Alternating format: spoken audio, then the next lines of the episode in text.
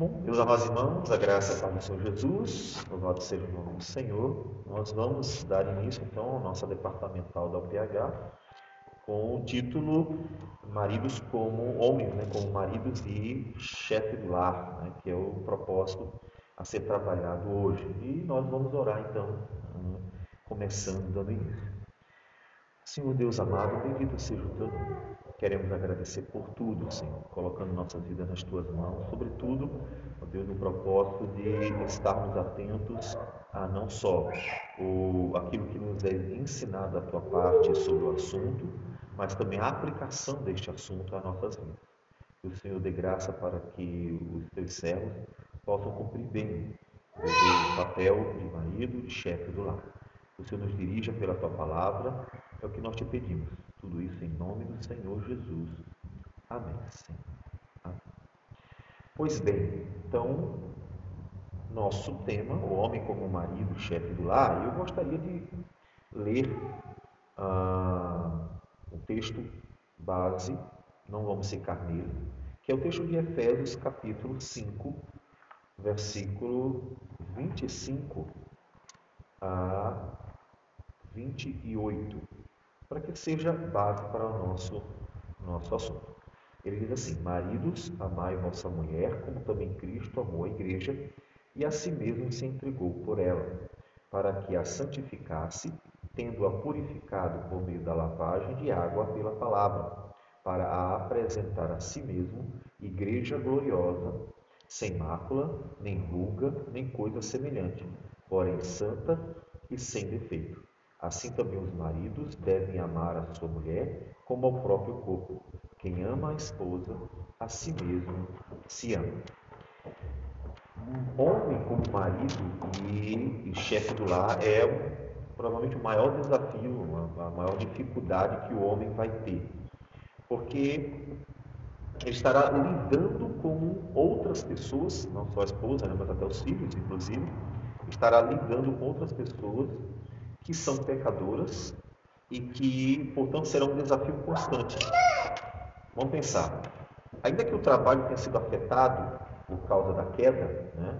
quando lá em Gênesis capítulo 3, Deus traz um castigo para o homem e a mulher, ele diz que ao homem que, visto, versículo 17, que atendeste a voz da tua mulher e comeste da árvore que eu te ordenara não comesse, maldita é a terra por tua causa. Em fadigas obterás dela o dela sustento durante os dias da tua vida. Ela produzirá também cardos e abrolhos, e tu comerás a erva do campo. Veja que a criação traz uma dificuldade decorrente de estar debaixo do pecado. Mas de todas as dificuldades, a maior lidar com o próprio pecador. Porque a criação, mesmo apresentando uma dificuldade para o homem, ela é mais facilmente dominada. Né? Não é 100%, você vai ver o marinheiro vai entrar no mar e o mar está em fúria. Então nem sempre se domina a criação. Mas nada mais difícil, diz a Escritura, do que dominar o coração do próprio homem. Né? É, como é difícil. Tanto que a gente vê na história de Israel que, apesar de terem a própria lei do Senhor, Israel nunca é, praticou a palavra do Senhor com todo o seu coração. E Deus estava sempre chamando pelos profetas, essa insistência, porque o povo não tinha um coração, é o que Ezequiel 36 nos diz, não tinha um coração de carne, um coração novo. Né? Então, esse é o trabalho mais difícil que tem. tanto é que o homem ele trabalha, às vezes gosta do trabalho, mesmo com uma criação caída, o homem muitas vezes ele gosta do trabalho e se dá bem. Existem pessoas que são bem-sucedidas no trabalho e não necessariamente de forma errada, né? Vai dizer assim, ah, mas ser rico e ser bem-sucedido não é a mesma coisa. Sim, com certeza. Há pessoas ricas de forma errada e pessoas bem-sucedidas. Bem-sucedidas são as pessoas que trabalham bem, se desenvolvem e vão crescendo, vão crescendo. Olha. De repente ele começou lá embaixo na empresa e termina na aposentadoria como um gerente, como alguém que está lá em cima, né? no topo, digamos assim da, da, da empresa. Então, isso é possível? É possível. E até muito mais fácil lidar com é, o trabalho. Ainda que dentro dele também haja uma série de pecadores, né? Mas o, o trabalho em si, né, você desenvolver o trabalho, ele é mais fácil, porque o trabalho em si é inanimado. Então, mesmo que a criação ela esteja debaixo do pecado, o trabalho ele tem um caráter também inanimado. Né? Então, você pode trabalhar com pessoas, aí se tornará bem mais difícil, por isso pastorear tem uma dificuldade por você cuidar de pessoas, relacionamentos. Então, essa dificuldade do pastoreio é que você está tratando com vidas, né? Tratar com o computador é muito fácil, ele pode até dar problema, mas você vai lá, troca, você vai lá e ajeita, você conserta. É, uma pessoa você não faz isso, você não troca ou conserta, né? É, é algo que depende do agir do Senhor, depende da graça divina, depende é, dela entender, obviamente, a palavra e assim por diante. Então, o trabalho, o papel do marido como é, ou do homem como marido e como chefe do lar, ele possui uma dificuldade que é instantânea nesse mundo caído. A dificuldade é, estamos lidando com pecadores. É, tem que pensar nisso. Porque, como nos contos de fada sempre termina e foram felizes para sempre, dar às vezes uma impressão de que ambos são perfeitos, né? não vão errar. Parece que eles nunca dão a vida de casado, né? eles sempre encerram com o casamento, a cerimônia, né? no máximo aquilo ali. No máximo é a cerimônia. Dali para frente eles não dizem como é que foi. Ou seja, eles não contam a, como é a realidade de um mundo caído, em que ela não é uma, uma princesa, ele não é um príncipe, ele não é perfeito, como parece, né? tantas vezes, ele, ele faz tudo de perfeito, né? ele é um super-homem, né? ele não é perfeito e nem ela é perfeita também. É, ela nem sempre estará bonita como está no, no, no, conto de fada, nem muito menos amável, doce, agradável. Quando ela canta, não necessariamente vem os passarinhos, né? Então, é, não conta toda a realidade do que é a, a, a vida humana. E a grande dificuldade é isso, é que a vida humana, por causa do pecado, não é uma vida fácil. O ser humano não é fácil. O ser humano é complicado. O, ser, o pecado fez o ser humano ter uma série de problemas. Mas é o papel do homem, ser marido, ser chefe. E para a gente ver essa questão do papel, né, Gênesis capítulo 2, Deus repete ali a criação e Deus faz o homem, esse é o sexto dia da criação, e tendo feito o homem, é interessante que antes de Deus fazer a mulher, ele diz ao homem, né? Que ele deveria, ele poderia comer de tudo, então a, a, a providência de Deus para a vida. E diz também que ele deveria é, cuidar ou cultivar e guardar o, o jardim. Veja, antes da mulher vem o trabalho. Então, o trabalho, o homem inclusive desenvolve. Versículo 18 de Gênesis 2, é, Deus diz que não é bom que o homem esteja só, de 19 ele coloca o homem para trabalhar. O homem dá o nome ao ser. Então ele desenvolve o trabalho antes. A última coisa que acontece na, no sexto dia da criação é exatamente o, a criação da mulher. A mulher ela, ela, ela é o ponto último, é a última é, é, criatura de Deus, a última é, é, criação do Senhor. E Deus dá ao homem. Então a última coisa, a última tarefa do homem, qual foi? Ser marido. Percebe? Antes dele ser marido, ele é o quê? Ele é trabalhador. É interessante até para quem é solteiro refletir e que é, se vê, e com razão, nessa ordem, uma indicação divina. Primeiro você tem que trabalhar, depois você casa. Entende? Então, viu, Murilo? Então, primeiro você vai ter que trabalhar, depois casa. É, o problema é amanhã, o Murilo está, pai, pai, pai, eu quero trabalho. Estou querendo casar. Então, ah, essa ordem, Deus primeiro deu de fato o trabalho. Então, a última coisa que Deus designou o homem a ser foi marido. Né? E no versículo de número 23, diz: E disse o homem: Esta afinal é osso dos meus ossos e carne da minha carne. Chamar-se a varoa, por quanto do varão foi tomado. Então, é dada a ele, né, a mulher, que é para ser uma auxiliadora idônea. De fato, a mulher não foi dada para dificultar a vida do homem, foi dada para abençoar, facilitar. Até a própria ideia de auxiliadora, né? a ideia de que alguém está ali para ajudar. Se eu fosse carregar um banco sozinho, o peso seria todo sobre mim. Se eu coloco alguém, alguém em uma ponta e eu fico na outra, então aquele peso é dividido por dois. E eu então vou carregar com mais facilidade aquele banco. Então a ideia é dividir né, a, a, carga, inclusive aquilo que a Escritura fala para a igreja, né, levar a carga uns dos outros. Quando se aplica isso à vida conjugal, funciona também. Né? Então a ideia da mulher é ajudar o homem. Então nesse ponto, pense, na época em que a criação estava funcionando harmonicamente, o casamento foi para o homem um prazer, foi para o homem uma facilidade, ou seja, dividir a carga, foi para o homem, claro, também uma responsabilidade, cuidar dela. Mas tendo em vista que cuidar de uma mulher que foi criada boa, como o homem foi criado bom, como toda a criação foi criada boa, ou seja, tudo era muito bom, né, como diz Gênesis 1,31, então a dificuldade não seria tão grande a princípio, até que Satanás aparece para criar problema, tentando primeiro a mulher. Então, ali a gente vê que é, o homem teria uma responsabilidade, mas que seria deleitosa, seria boa, seria gostosa, seria aprazível. Né? Só que a realidade não é mais essa. Né? Ainda que a mulher desde o início se mostre mais frágil, mas ela não era uma mulher pecadora. Então, no casamento, pensando na realidade do pecado, muda um pouco. O homem não tem agora um, um, uma responsabilidade em que ele vai é, conduzi-la como uma pessoa que vai estar ali só para ajudar e para lhe dar satisfação. Então, não. Ele estará agora assumindo alguém que ele terá que conduzir a despeito do pecado que ela também carrega. Essa é uma grande grande dificuldade mesmo, né? Porque isso realmente fala sobre a, a forma como a mulher vai viver. Dá um exemplo aqui. Em Números 30, Números 30,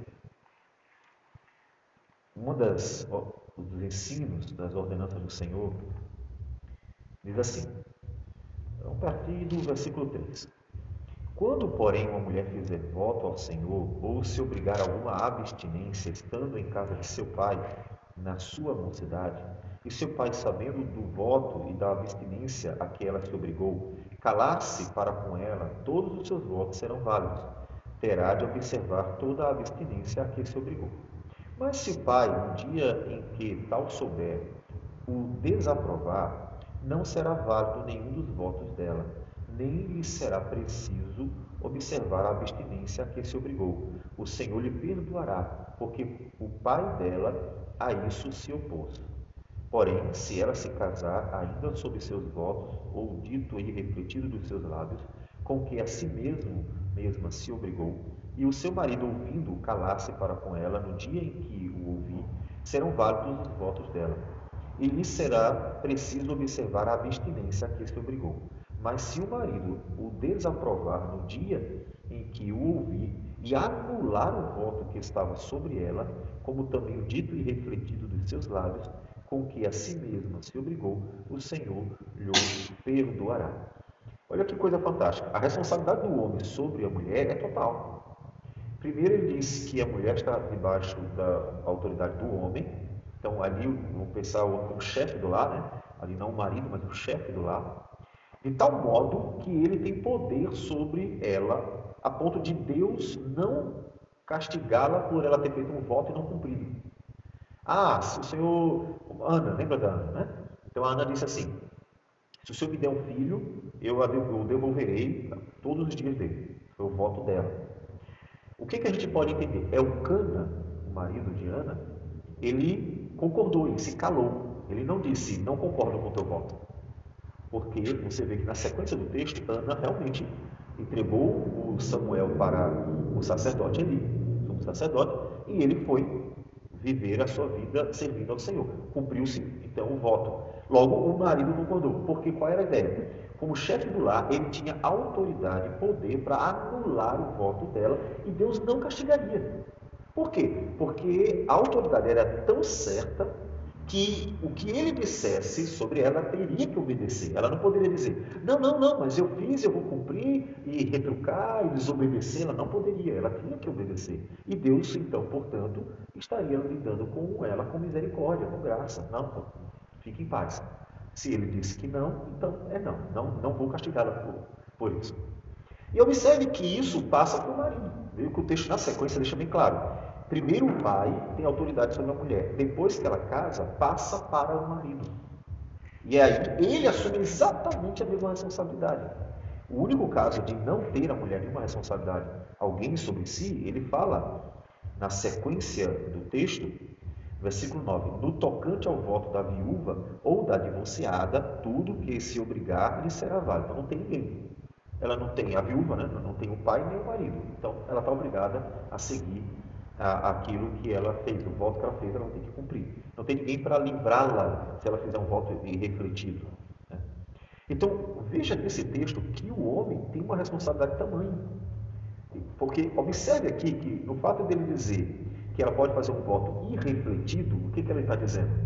Que a mulher pode prometer alguma coisa sem ter refletido corretamente, sem ter pensado. Logo, ela pode falar besteira, ela pode errar, ela pode cometer erros nos seus votos, nas suas ideias.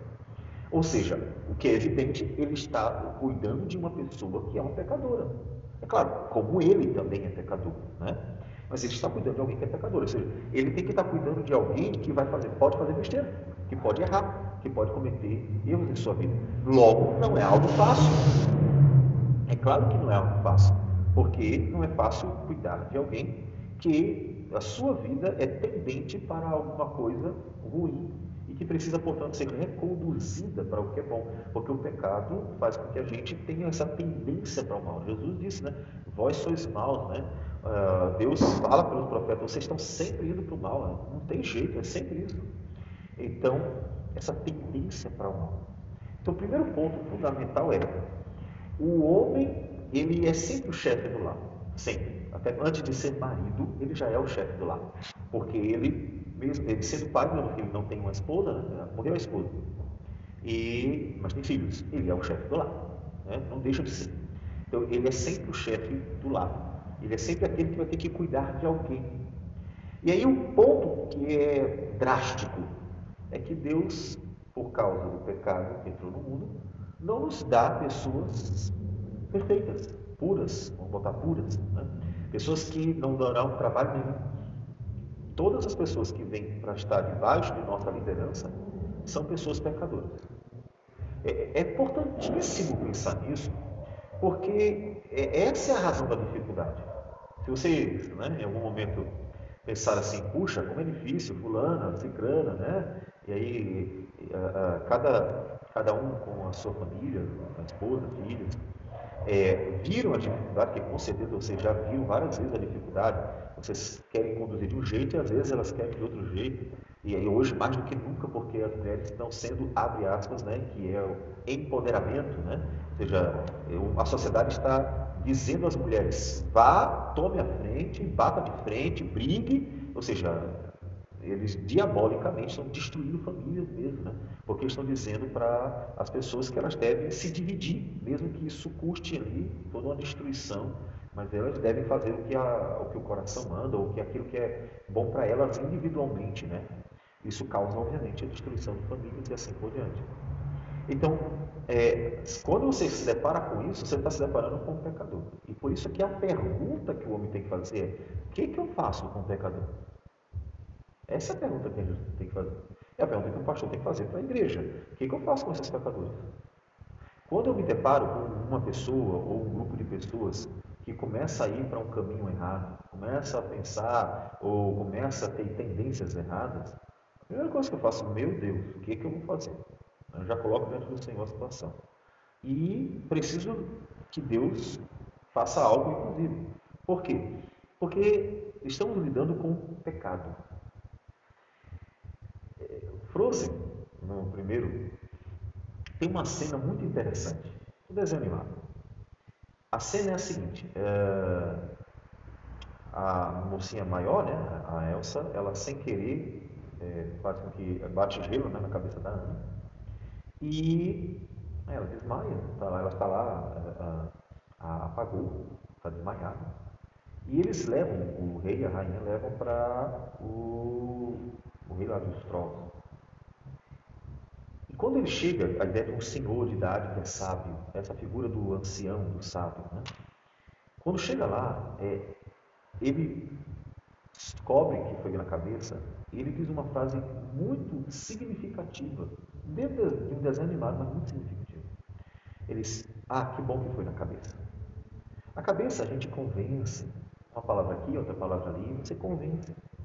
Mas se fosse no coração, ah, esse é complicado. Então, o pecado, ele não é um problema da cabeça só. Ele é um problema também do coração. Claro que aí é, é duplo, inclusive. Né? Ele, o pecado ele afetou todo o ser humano. O ser humano ele pensa contaminado pelo pecado, ele sente, ele vive contaminado pelo pecado. Então, ele afetou tudo. Então, o problema é exatamente o que, que eu faço com uma pessoa que, que o pecado contaminou tudo. Ser humano, né? a gente está falando de ser humano. Lembra que a gente não está falando como se as mulheres fossem as únicas que sofreram o dano do pecado. Todos nós. É o ser humano como um todo. O que, que eu faço com isso? E vamos pensar nos filhos, né? Pequenino. O que, que eu faço com é, as crianças também? É, é, às vezes os pais, ah, um anjinho. Não, são anjinho. E ficam se iludindo né? nessa beleza infantil, mas eles não são anjinhos, né? Também não são capeta, né? Que tem pai que está aborrecido e, e, e esse menino é um capeta. Então, não, não, não é um capeta também. É, mas são pecadores, essa é a realidade deles. Ou seja, eles dão o trabalho de um pecador. O que vale para qualquer pessoa, claro. É nosso, nosso foco aqui, já que é a questão do homem lidar com a sua família, a sua família é uma família pecadora. E isso dá um trabalho muito grande. Por quê? Porque não é um problema só da cabeça, é aqui. Vocês já se depararam com momentos em que vocês, criança ou própria esposa, inclusive, ou até outras pessoas, pensando aqui de uma forma mais abrangente no relacionamento, tentaram convencer, convencer, convencer a pessoa de algo que você está notoriamente errado, você sabe que está errado, e está mesmo. Não estou nem considerando opiniões de forma alguma. Ah, eu acho que é, é, pizza é mais gostosa do que, do que um sanduíche. Não, não estou falando de opiniões. Falando de coisas certas ou erradas, certo? Então, aquilo realmente não é bom. E você está tentando convencer a pessoa de que aquilo não é bom e não consegue. Não adianta. Fala, fala, fala, fala e não adianta. Por que não adianta? Porque não é uma questão só do, da mente, é uma questão do coração. Se fosse só da mente, seria mais fácil. Mas o coração, ele é capaz de se apegar irracionalmente a questões da vida que não adianta você tentar convencer. Ele quer, ele quer, acabou-se. Se é certo ou errado, não importa. Eu quero aquilo. Entende? Então, é uma questão mais difícil, bem mais difícil. E é com isso que nós temos que lidar. Então, um homem, quando ele pensa assim, eu sou marido, ele tem que lidar com a realidade. Eu sou marido de quem? De um pecador. Quando ele pensa, o homem pensa, eu sou chefe de um lar, e até mais, de, de ambientes maiores, de atmosferas maiores, né? como no caso de uma igreja, uma repartição. Sou o chefe de um, tenho que, tenho que conduzir, cuidar de, de, um, de um grupo. Mas estou cuidando de um grupo que é um grupo de pecadores. É fundamental entender isso aí. Então, esse, esse, essa é a dificuldade. Tem uma outra questão que a gente tem que considerar. O que, que é, então, ser chefe ou mesmo ser marido? Nós vimos ali em Efésios, capítulo 5, e vamos voltar para ele. Quando ele fala do homem como marido, ele diz, numa comparação com Cristo, ele diz o seguinte: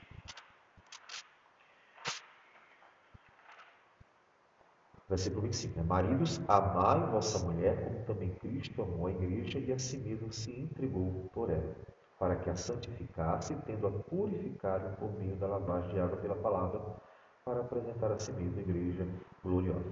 Observe que no texto, o ser marido é cuidar dele. Cuidar dele. Deixa eu fazer uma comparação para ficar mais evidente. É, 1 Pedro, 1 Pedro, capítulo 5. 1 Pedro, capítulo 5, diz assim: Rogo, pois, aos presbíteros que há entre vós, eu presbítero com eles, e testemunha dos sofrimentos de Cristo, e ainda coparticipante da glória que há de ser revelada, pastoreai o rebanho de Deus que há entre vós, não por constrangimento, mas espontaneamente, como Deus quer, nem por sorte da ganância, mas de boa vontade, nem como dominadores dos que vos foram confiados, antes tornando-vos modelos do rebanho. Vocês percebem que aqui ele nos dá o caminho do que significa ser um chefe do lar, o que significa cuidar de alguém. Cuidar de alguém é cuidar de boa vontade, veja, de boa vontade, como Deus quer, não como dominador, mas como exemplo. Tá certo? Aquilo que ele fala para pastores não é muito diferente, pensando nesse papel do líder, né, do chefe, não é muito diferente daquilo que o marido deve fazer. É, é, guardando aqui as diferenças das relações conjugal e, e relações outras, né, com relação eclesiástica, o papel do líder é cuidar de. Cuidar de pessoas pecadoras. Ele fala de fazer isso segundo a vontade do Senhor. Então, a primeira coisa que o homem precisa é perguntar a Deus: o que, que eu faço? O que, que eu faço para lidar com o pecador? O que, que eu faço para cuidar de uma pessoa que está toda a sua vida afetada pelo pecado em alguma medida? Como cristãos, a restauração, né? Deus está conduzindo, mas não deixaram de ser pecadores, senão, senão o cristão não pecaria. Se o cristão ele não fosse pecador, não pecaria, obviamente. Mas a gente sabe que essa não é a realidade. A realidade é que, mesmo cristãos, são pecadores. Portanto, o que, que eu faço para lidar com pecadores? O que, que eu faço para lidar, em cada situação, com a realidade de que o pecado ainda está ali incomodando, criando problema? E aí é fundamental entender que essa ideia do pastoreio ele se aplica à vida familiar. O que, que o pastor faria? O que, que ele deve fazer? Inclusive, Paulo até pede orações. Orar ao Senhor. Senhor, tem coisas que eu não consigo fazer. Ou seja, eu não mudo o coração das pessoas. Eu sei disso. Eu posso pregar para elas com toda a fidelidade do mundo. Tudo que eu puder fazer, eu posso pregar com toda a fidelidade. Mas eu não mudo o coração das pessoas. Eu não posso fazer com que elas saiam daqui transformadas. Ah, olha toda vez que o pastor prega, elas saem transformadas. Se fosse assim, por que Jesus também não fez isso? Vocês já observaram? O ministério do Senhor Jesus, se considerarmos a ideia de sucesso, ou a ideia de eh, ser bem sucedido como pastor, a ideia de conseguir pessoas serem convertidas, foi um fracasso. Pensando como ministério pastoral. Jesus pregou durante três anos. Em seus três anos, pensando no aspecto pastoral, de alguém que prega e as pessoas se converte, teria sido um fracasso. Quantas pessoas permaneceram? A maioria estava ali pedindo crucificam, crucificam.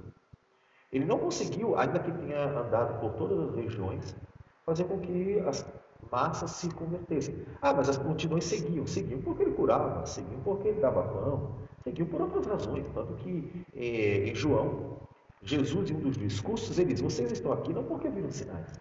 Ou seja, vocês não estão aqui porque vocês creram que eu sou o Filho de Deus, o Redentor do mundo. Vocês estão aqui porque viram, comeram pão. Vocês querem mais pão, só isso que vocês querem. Ele tinha feito a multiplicação de pães há pouco tempo. E aí, logo em seguida, ele faz esse discurso. Então, a questão de converter o coração das pessoas, só o Senhor. O pastor ele não tem esse poder, o marido, o pai também não tem. Então, essa dependência de Deus é fundamental. Deus, para que eu exerça bem o meu papel de líder, e aí, marido e chefe do lar, só o Senhor poderá garantir o sucesso. Eu não consigo. Porque não está em mim o poder para isso. Deixa eu dar um outro exemplo. Jacó. Jacó e Esaú são gêmeos. Foram gêmeos. Os dois, portanto, tinham o mesmo pai. E Isaac viu um filho caminhar para um, por um caminho e o outro filho caminhar por outro caminho. Mas mesmo pai, mesma mãe. Não eram diferentes. E uma vez que eram o mesmo pai e mesma mãe, mesma educação. Certo? Ouviram ambos as mesmas promessas que foram dadas a Abraão, repassadas para Isaac, e seriam repassadas para um dos dois, para dar a sequência. Eles conheciam as mesmas coisas, viveram no mesmo ambiente, Então, eles tiveram tudo para que ambos pudessem seguir juntos o mesmo caminho com o Senhor. Todavia, você vê no, no, a história, pouco que se fala de Esaú, comparado com o que se fala de Jacó, os relatos sobre a vida de cada um, é totalmente diferente. Um se perde, um segue seu caminho, e está preocupado só com o dinheiro, está preocupado só com a sua, o seu bem-estar, até que ele chora com a, por perder a bênção. Não é porque ele estava preocupado com a, a, ser o escolhido da sucessão da, da promessa de Abraão. Ele estava preocupado em viver miséria, porque a, a palavra a bênção e a maldição que foram proferidas ali falavam de prosperidade e não prosperidade. Né? Ele estava preocupado com isso. Quando ele viu que ele conseguiu se dar bem, que ele prosperou na vida e tinha ah, conquistado o que ele queria, ele esqueceu, esqueceu completamente. Então, o marido, o pai, o chefe da família, ele não tem o poder para mudar corações. Você não vai fazer isso. Não pese sobre você uma responsabilidade que às vezes a gente quer, como se a gente tivesse obrigação de fazer as pessoas crerem, por exemplo. E aí pensando na família. É, isso muitos pastores colocam sobre si uma responsabilidade que não tem. Ah, pastor ele tem que converter pessoas. Pelo amor. Onde foi que ele disse isso, amigo? Onde falou isso? Quando Deus disse para eh, o profeta Ezequiel que ele deveria ser o atalaia, que quando Deus mandasse pregar, pregaria, se o pecador pecou e Deus dissesse assim, vá lá e diga a ele que, ele, que ele pecou e que Deus vai castigá-lo. Estão lembrados? Ezequiel capítulo 3. Quando Deus diz isso, ele não diz assim, você tem que ir e converter o cara. Não, ele diz, você vai cumprir seu papel. Se você não for, aí eu vou cobrar de você. Se você for, aí a questão vai estar com o outro, se ele se converteu ou não, e aí eu vou, vou cobrar dele. Então, nós não temos, em hipótese alguma, esse peso sobre nós. Então, o chefe da casa, o marido, ele não é responsável pela salvação de sua família como se fosse alguém que tivesse obrigação de convertê-los. Ele é responsável por cumprir o seu papel. Qual é o seu papel? Cuidar da sua família conduzindo a Cristo. O que vai acontecer depois é outra questão. Jacó nos ensina isso bem direitinho. Capítulo 35, Gênesis, capítulo 35. Gênesis, capítulo 35. Deus fala com, com Jacó. Diz assim: Disse Deus a Jacó: Levanta-te, sobe a Betel e habita ali. Faze ali um altar ao Deus que te apareceu quando fugias da presença de Esaú, teu irmão. Então, é, lembre-se que Jacó, ele foi, passou 20 anos, já está com a, a família, né? E volta. Ele se encontra com com Jacó e está seguindo sua vida. Então, Deus fez aquilo que ele pediu. Ele disse: Se o Senhor me conduzir todo o caminho, de forma que eu vá e volte, seguro, com tudo, tudo direitinho, cuidou de mim, o Senhor será o meu Deus. Agora Deus está cobrando o voto dele. E aí ele diz assim: ó, Eu cuidei de você. Você foi e voltou e está aqui, ó. Próspero, por sinal, né? Que Jacó prosperou muito porque Deus abençoou. Então Deus cumpriu fez o que ele pediu e agora está exigindo que ele cumpra.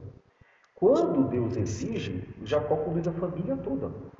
Versículo 2: Então disse Jacó à sua família e a todos os que com ele estavam: Lançai fora os deuses estranhos que há no vosso meio, purificai-vos e mudai as vossas vestes. Levantemo-nos e subamos a Betel.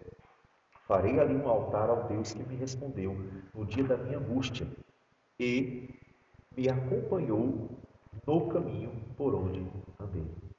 Veja que ele conduziu todos, deixa, deixa os ídolos, agora vamos adorar o único Deus. Não só ele, todos. Ele não era responsável pela salvação deles no que diz respeito a, a ter o poder de convertê-los, mas ele poderia e deveria fazer tudo o que estivesse ao seu alcance. Ou seja, ele conduziria a família a isso. Então, o papel do marido, como aquele que é o pastor da esposa, e o do chefe da casa como aquele que é o, chefe, é o pastor da família como um todo.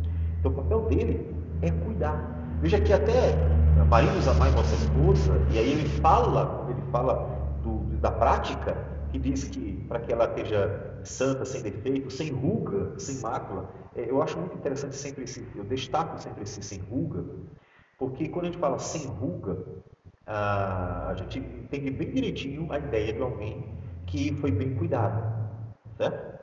Porque a ideia da ruga é alguém que está envelhecido, né? está cansado, que às vezes as rugas aparecem mais cedo porque a pessoa teve uma vida mais difícil. E às vezes demora mais porque a pessoa teve uma vida mais tranquila. Então não teve estresse, foi bem cuidado. Então veja nisso aí uma ideia prática do que é o amor. O amor não como um sentimento apenas, mas o amor como uma coisa tão prática, um cuidado, um, um, uma, uma atenção, um abençoar. O amor como uma questão de ação e não de mero sentimento. Então, este cuidado que deve haver com a mulher, com os filhos, deve ser dado no maior esforço possível. E isso você deve fazer o máximo. Fiz tudo que eu podia. Sem isso sempre é, deve ser lembrado para não pesar sobre o homem uma coisa que não deveria. Sem aquele peso na consciência. Eu tinha que converter, eu tinha que fazer. Não. Caso contrário, Isaac iria passar o resto da sua vida se martirizando porque ele não conseguiu converter o coração de Esaú. Não conseguiu. Então, o que, que a gente faz? Dependência de Deus. Deus, só o Senhor pode converter o coração da esposa, só o Senhor pode converter o coração do marido, só o Senhor pode converter o coração dos filhos, só o Senhor pode converter o coração dos pais, só o Senhor pode converter o coração das ovelhas e assim por diante. Ou seja, só o Senhor pode operar na vida das pessoas.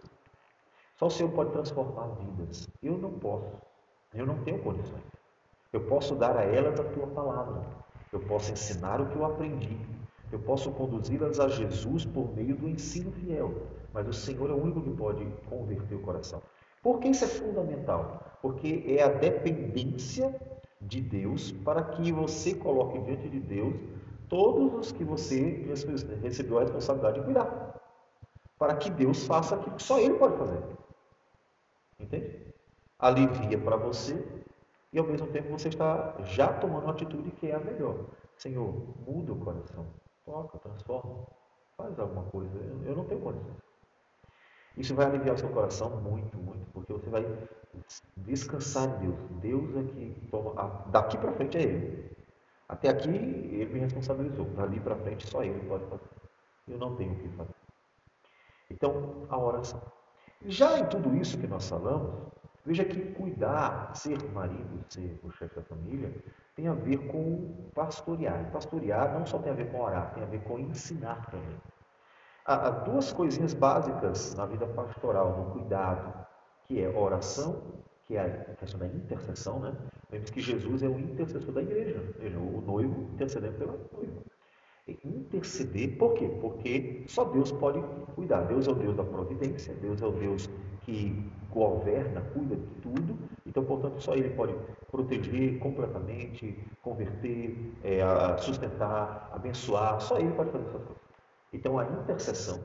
Mas a pregação também. A palavra, o ensino da palavra do Senhor é um elemento fundamental nessa prática do, do, do ser marido ser, ser o, o chefe da família. Ensinar. Ensinar numa plena confiança. Deus, eu ensino na dependência de que o Senhor toque no coração. É a questão da dependência. Então, a prática do ensino, ela vai acompanhar a vida do marido e do, do chefe da família a vida toda. E quando for possível, vai ensinando. E quando for possível, vai ensinando. Normalmente os filhos vão dizer assim, de novo, pai. De novo, pai. Ou às vezes até, já sei. Ah, é, a gente tem que repetir muitas vezes a mesma coisa, porque inclusive na prática, muitas vezes, aquilo que diz que já sabe, na prática não funciona bem. Né? E aí você percebe que, apesar de, veja, mente e coração, apesar de às vezes o homem saber o que fazer, nem sempre ele tem um coração inclinado a fazer. Um exemplo muito claro de que mente e coração não funcionam da mesma forma, ou seja, não, é, não são sinônimos necessariamente, foi Salomão. Salomão é o homem mais sábio do mundo depois de Cristo. Certo? Salomão, na Escritura, não houve antes nem depois haveria maior que ele. Cristo é o único que pode ser considerado mais sábio que ele. Todavia, Salomão cometeu pecados básicos. Muito básicos. O mais básico de todos, qual foi? A idolatria. Salomão não sabia que existia outro Deus. Salomão não sabia que a idolatria ofendia Deus, sabia de tudo isso, é claro que ele sabia. Salomão escreveu o instrumento para revelar a palavra de Deus. Ele não sabia, é lógico que ele sabia, mas a mente e o coração não estavam andando juntos. Eles não, eles sabiam o que fazer, mas o coração, por N razões, e aí a Escritura fala que as mulheres seduziram ele, tal ponto que ele não eh, quis confrontar, não quis perdê-las, não quis problema, e ele simplesmente fez o que elas pediram. E veja que, nesse momento, a firmeza do homem é muito importante. Não é fácil. Porque, principalmente, como disse, nos nossos dias as mulheres são empoderadas, né? Elas são ensinadas a bater de frente. E isso torna mais difícil ainda o homem conduzir. Uma mulher mansa, tranquila, que tem uma disposição de coração consciente a ser conduzida, é um grande tesouro. Não é fácil encontrar um tesouro desse. E, e não sendo fácil, o, o, normal é, principalmente como disse, nessa sociedade, é que as mulheres terminem trazendo alguma dificuldade às vezes para o homem, que é o homem que quer conduzir e não consegue encontrar alguém que quer seja que queira ser conduzido. Então não é, não é, não é tão fácil assim. Então o homem precisa ser firme. Por quê? Porque ele precisa ensinar até o fim. Ele precisa ensinar uma vez, duas, três, quatro, cinco, seis. No final da sua vida, assim, eu, o que eu fiz? Eu ensinei. Eu cumpri meu papel. Eu conduzi pelo caminho que deveria, uh, deveria andar. Eu ensinei tudo o que deveria ensinar. Se foi bem sucedido ou não, isso aí compete ao Senhor. Mas Ele ensinou. Então, intercedendo e ensinando a palavra do Senhor, Ele vai conduzindo, vai, vai pastoreando sua família. O homem como marido, o homem como chefe do lar. Ele vai conduzindo. Aí você diz, mas é só isso? Pega a palavrinha amor. Mas amor não seria mais do que isso. Mas o que é amor? Amor não é uma ação, é uma atitude. Como foi que Deus demonstrou amor para conosco? Em que Cristo morreu por nós, sendo nós ainda pecadores. Quando você fala de amor, você olha para a cruz. Quando você fala de amor, você não vê um coraçãozinho. Quando você fala de amor, você olha para a cruz, você vê uma ação, uma atitude. Você vê Jesus dizendo, Pai, perdoe que não sabe o que fazem. Intercessão. Você vê Jesus ensinando, três anos ensinando e depois ensinando ainda por meio dos apóstolos. Né? E, e, Jesus disse em Mateus 23, ele diz, Jerusalém, Jerusalém, que mata os profetas apedrejos que te foram enviados. Quantas vezes eu não quis juntar vocês como uma galinha faz com seus pintinhos? Ele quis juntar. Isso que é? Amor. É, Apocalipse, ele fala para a igreja de Laodiceia, a mais problemática de todas as igrejas, que se achava rica e, e, se achava autossuficiente e achava que aquilo ali bastava, e estava negociando a pureza por meio de uma relação é, contaminada com pagãos. E ele diz assim, exortando ela: Eu corrijo a todos os que eu amo. Atitude. Então, quando você pensa em amor, pense em atitudes. Isso torna mais fácil. Você ama com atitude, você ama cuidando, ama protegendo, ama ensinando, ama intercedendo, ama é, é, se sacrificando diariamente para que o outro tenha um bem-estar. Isso é amor. Então, que a nossa sociedade ocidental vê o amor como um coraçãozinho, então é, é, são sentimentalismo. Só que ao mesmo tempo é um amor que acaba com dois tempos. Né? É, é um amor intenso, que é a paixão, mas que acaba rapidamente. Né? Então ele, ele é muito forte, mas muito, mas é, pouco duradouro. Né? O amor ele é, ele pode não ser intenso nesse sentido, né? apaixonante, mas o amor bíblico ele é permanente. Ele não acaba, ele, dura, ele continua, ele segue. Certo? Então, é, esse cuidado que o Senhor vai nos ensinando a ter e que não é fácil. Quando você voltar e dizer assim, pastor, é muito difícil. Eu, a, gente, a Bíblia diz assim, mas eu avisei. Você não está cuidando de um anjinho, uma anjinha. Não está cuidando de uma mulher santa, perfeita. Você está cuidando de alguém que é pecador. Uma pecadora, os pecadorzinhos que não, as crianças, os, os pecadorzinhos que são os filhos. Você está cuidando de pessoas que são assim. Então toda dificuldade está nisso. E quando é que essa dificuldade ela é, ela é reduzida? Quando é que ela é reduzida? Ela é reduzida quando a pessoa vai andando em Cristo.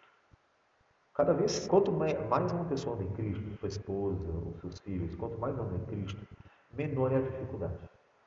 O pecado não é tirado de uma vez por todas, nós somos pecadores. Mas quanto mais próximo de Cristo nós andamos, mais nós estamos sendo trabalhados por Ele e melhor será, o maior será o nosso desejo de fazer a vontade dele. Logo, o pecado ele vai sendo mortificado. Paulo fala sobre mortificar a carne. É, em Gálatas, ele exorta os irmãos a viverem o fruto do Espírito, Gálatas capítulo 5, e não satisfazer os desejos da carne. Diz, digo porém, é, 5,16, digo porém no Espírito, andai no Espírito e jamais satisfareis as concupiscências da carne. Porque a carne milita contra o Espírito e o Espírito contra a carne, porque são opostos entre si, para que não façais, porventura seja do vosso querer. Então, Romanos capítulo 8, ele também fala isso. Então, quanto mais andar com Cristo, se a sua família andar com Cristo, mais fácil ficará para você. Raciocine assim. Marido, quanto mais a sua esposa andar com Cristo, mais fácil será para você conduzi-la. Porque ela estará conduzida também pelo Espírito e pela palavra. Ela estará trabalhada por Deus e ela estará se é, é, é, desejando, ela estará desejando viver a vontade de Deus. Ela estará sendo alimentada com a vontade de fazer o querer de Deus. Então ela estará mais próxima do ideal. Mais próxima. Mesma coisa filhos. Quanto mais próximos eles estiverem de Cristo, mais fácil é conduzir um filho.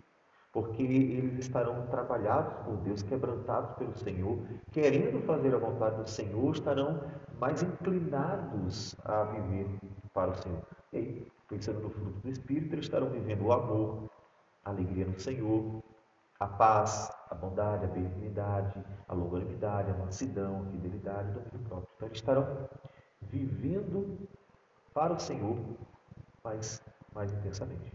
Então, será mais fácil para a gente. Portanto, um homem como marido e como, como chefe, ele tem que pensar nesse papel pastoral.